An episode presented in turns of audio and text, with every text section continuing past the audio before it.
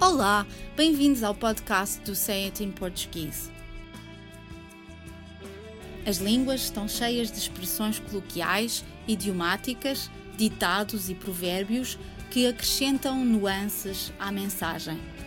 Mas nem sempre é fácil compreender o seu significado pelo contexto onde se encontram, e por isso gostaríamos de explicar o que querem dizer.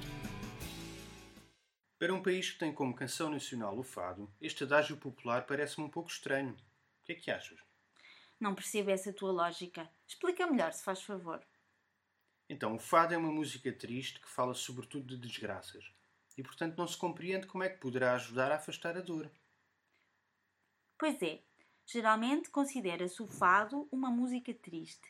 E é este género musical que o país vende como sendo a sua música nacional.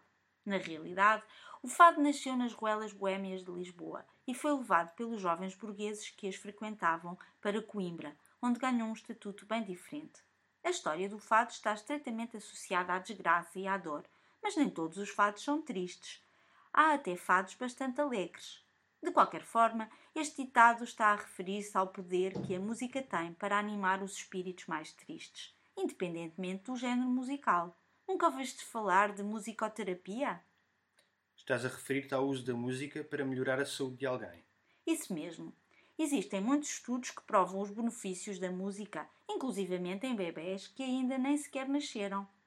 Hum, não sei se acredito nesses estudos que tentam provar que os bebés que ouvem Beethoven, quando estão no útero da mãe, se tornam mais inteligentes. Independentemente de acreditares ou não, tens de admitir que uma música que ponha as pessoas a dançar faz certamente bem à saúde física e mental. Está bem. Quem canta a dor espanta parece ser uma variação de quem canta seu mal espanta, quem chora seu mal aumenta. E dito desta forma, tenho de admitir que é absolutamente verdade.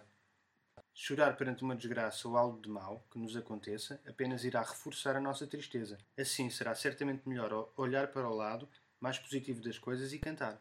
É por isso que os portugueses dos dois lados do Atlântico também dizem que não adianta chorar sobre o leite derramado.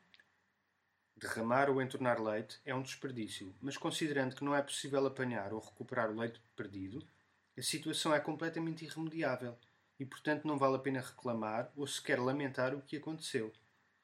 Eis alguns exemplos de uso desta expressão. Quiseste exibir-te e acabaste por perder a face considerando que não devias ter sido tão ambicioso e que nada podes fazer para remediar a situação, é caso para dizer que quem tudo quer, tudo perde, e não adianta chorar sobre leite derramado.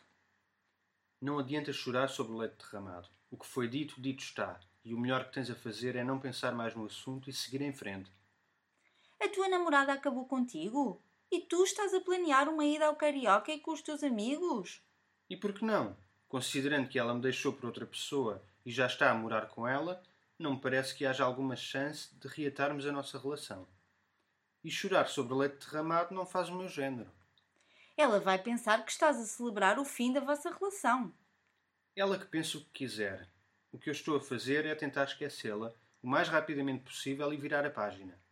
Apetece-me sair com os meus amigos e fazer uma coisa de que gosto: cantar até porque a sabedoria popular diz que quem canta, seus males se espanta. A expressão de hoje é: quem canta, a dor espanta. Por hoje é tudo, mas para a semana estaremos cá outra vez para mais um podcast dedicado às expressões usadas no português europeu. Até lá, fotos de uma boa semana.